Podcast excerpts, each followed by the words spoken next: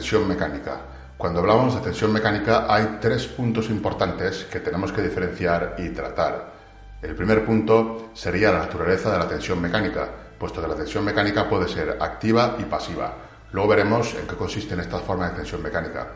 El segundo punto es el papel que juega la carga externa. Y el tercer punto sería cuáles son los efectos reales derivados de la fatiga que la tensión mecánica va a generar.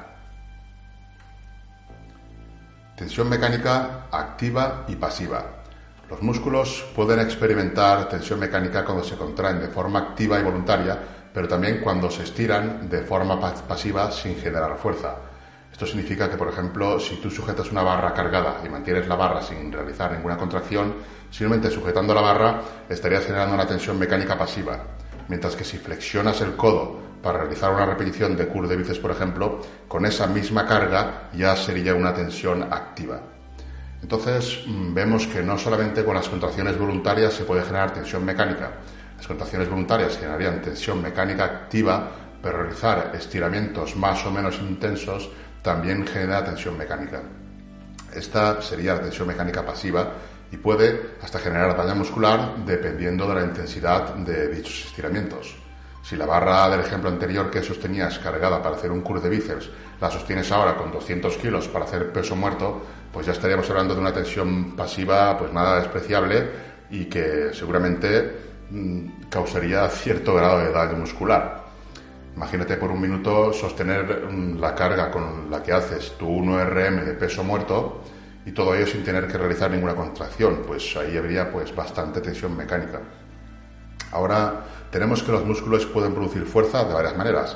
Pueden producir fuerza mientras se acortan durante la contracción concéntrica, mientras se alargan en una contracción excéntrica o mientras permanecen en una longitud constante en una contracción isométrica, por ejemplo. En las tres maneras de producir fuerza, la cantidad de tensión mecánica obtenida se ha relacionado con cambios a posteriori en el tamaño del músculo, por lo que el papel clave de la tensión mecánica activa está ya ampliamente demostrado. Es cierto que estamos más acostumbrados y tenemos más asumido que el crecimiento muscular se produce después del levantamiento de fuerza mediante contracciones musculares activas, pero también se ha podido observar hipertrofia después de someter a las fibras al estiramiento pasivo y estando el músculo totalmente inactivo sin que haya ninguna contracción. O sea que simplemente sometiendo las fibras a un alto grado de estiramiento de forma pasiva se ha registrado hipertrofia. No quiere decir que sea lo óptimo, ni mucho menos, pero rompe con algunos patrones comunes como la reclutación de unidades motoras del umbral, lo que quizá podría sugerir que no existe solo una vía para producir hipertrofia. Este fenómeno se ha podido observar tanto en animales como en humanos y muy probablemente implique una señalización molecular muy similar a la de la vía mTOR, aunque por el momento se desconoce el proceso exacto a la que la tensión pasiva podría causar hipertrofia. Lo que sí parece probable es que las fibras musculares puedan detectar la diferencia entre la tensión mecánica proporcionada por las contracciones activas y la tensión mecánica proporcionada por una carga pasiva o un estiramiento del músculo. Este punto de que las fibras pueden detectar la diferencia entre tensión mecánica activa o pasiva se ha podido comprobar a través de la naturaleza de la señalización molecular a través de la vía emetor, viendo que era distinta dependiendo del tipo de carga mecánica, si era activa o pasiva, la señalización variable. Y también se ha podido observar en las adaptaciones en el entrenamiento de fuerza a largo plazo que en ocasiones han sido mayores cuando se combinaba carga activa y pasiva, aun equiparando en fuerza la fuerza que ejercían las fibras. Parece lógico pensar que si obligas a trabajar las fibras de dos maneras, lo más normal es que obtengas más adaptaciones, porque tendrás dos tipos de adaptaciones que si lo haces de una sola manera. En términos prácticos, esto lo que sugiere es que tanto las contracciones de la tensión mecánica activa como los estiramientos musculares o tensión mecánica pasiva, pues proporcionan estímulos independientes y sumatorios de cara al crecimiento muscular. Ahora bien, que nadie se vuelva loco ahora pensando en añadir cierto grado de tensión mecánica a sus pasiva, a sus entrenamientos, ya que hay que tener en cuenta que, aunque se pueda generar hipertrofia mediante estiramientos, no significa que sea lo óptimo ni mucho menos, debido al posible aumento también en el daño muscular. De todos modos, en algunos ejercicios y grupos musculares podría ser interesante. Como siempre, va a depender del contexto individual de cada atleta. La carga externa. La manera en la que la mayoría de la gente interpreta la tensión mecánica no suele ser correcta. Normalmente los culturistas y la gente que entrena con cargas tienden a asociar la tensión mecánica con la carga con la que realizan un determinado ejercicio y esto no sucede o no es exactamente así. No hay que asociar la carga externa como si de un estímulo mecánico se tratara. Sí que es apropiado pensar que carga externa mayor carga externa va a provocar un estiramiento pasivo del tejido muscular, ya que el tejido muscular y toda la estructura adyacente tendrá que soportar la carga independientemente de si está aplicando fuerza sobre ella o no. Tú tienes una carga y vas a tener que estar soportando esa carga y tú y toda tu estructura, no solamente tus músculos, independientemente de si aplicas contracciones o fuerza sobre ella o no. Lo que realmente va a producir la hipertrofia son las señales que conducen a la hipertrofia, que van a ser la tensión mecánica y esta tensión es detectada únicamente por las fibras individuales del tejido y no por el músculo en su conjunto. La tensión mecánica es detectada por mecanorreceptores que probablemente se encuentren en la membrana de la célula muscular. Se sabe que existen, pero todavía no se han localizado exactamente. Esto es un factor muy importante y hay que tenerlo en cuenta, ya que significa que hay que definir la tensión mecánica en relación a las fuerzas que experimenta cada fibra muscular de manera individual y no por todo el músculo. Lo que es tensión mecánica es realmente la fuerza que ejercen las contracciones, la fuerza que ejercen las células, la actina y miosina cuando se, se, contraen. Esa es la tensión mecánica y es individual de cada fibra. Sobre este, este aspecto vamos a tener que ver dos puntos clave. En primer lugar, en una contracción muscular activa, la fuerza de tracción detectada por una fibra muscular es en esencia la fuerza que produce la misma fibra o sea que la fuerza que, se detecta es la detecta porque la produce la fibra. La fibra no sabe si tú estás moviendo 80 o 100 kilos. La fibra sabe lo que es capaz de producir. Eso significa que independientemente de la carga, la tensión mecánica vendrá determinada por la fuerza que produzca la fibra y no por la carga externa.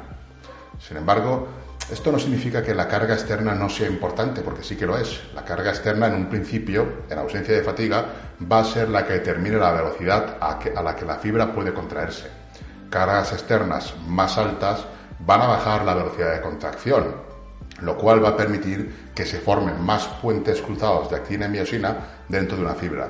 Cuanto más puentes cruzados de actina y miosina unidos, más fuerza puede ejercer una fibra y por lo tanto más tensión mecánica va a estar produciendo dicha fibra. En segundo lugar, tenemos que saber que las fibras musculares interactúan entre sí.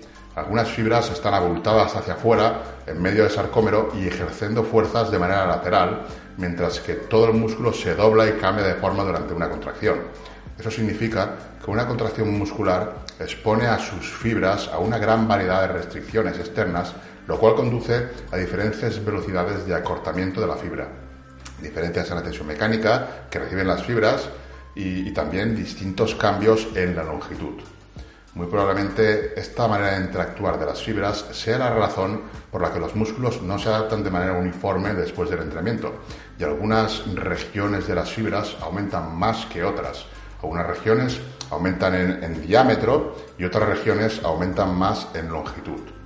Para que lo entendamos, la hipertrofia no sucede por igual en todo el músculo, sino que realmente puede generarse de forma diferente en distintas fibras del músculo. Algunos factores como la selección de ejercicios, el perfil de resistencia, el tipo de contracción o incluso el rango del recorrido pueden influir en la forma en la que se da la hipertrofia de las fibras en un músculo. Todo esto lo veremos más adelante con más detalle. Este curso va a ir actualizándose conforme haya más evidencia y más datos disponibles al respecto, ya que este es un concepto en teoría mm, bastante novedoso y sin duda irán saliendo nuevos estudios que arrojarán mucho más datos al respecto. Para que no te pierdas nada, te invito a suscribirte y darle a la campanilla. Y para que te lleves una aplicación práctica de todo esto y que tengas algo en lo que pensar, te puedo decir que puesto que sabemos que la hipertrofia, mm, la carga externa, no parece ser un factor determinante, mm, lo que, lo que podríamos hacer es variar el tipo de ejercicios. Fíjate, cuando hablamos de priorizar el entrenamiento de hipertrofia, quizá lo que sería priorizar no serían las cargas o los rangos de repeticiones, Ten en cuenta que mientras que acerquemos las series al fallo muscular, pues la carga va a ser independiente que sea una u otra.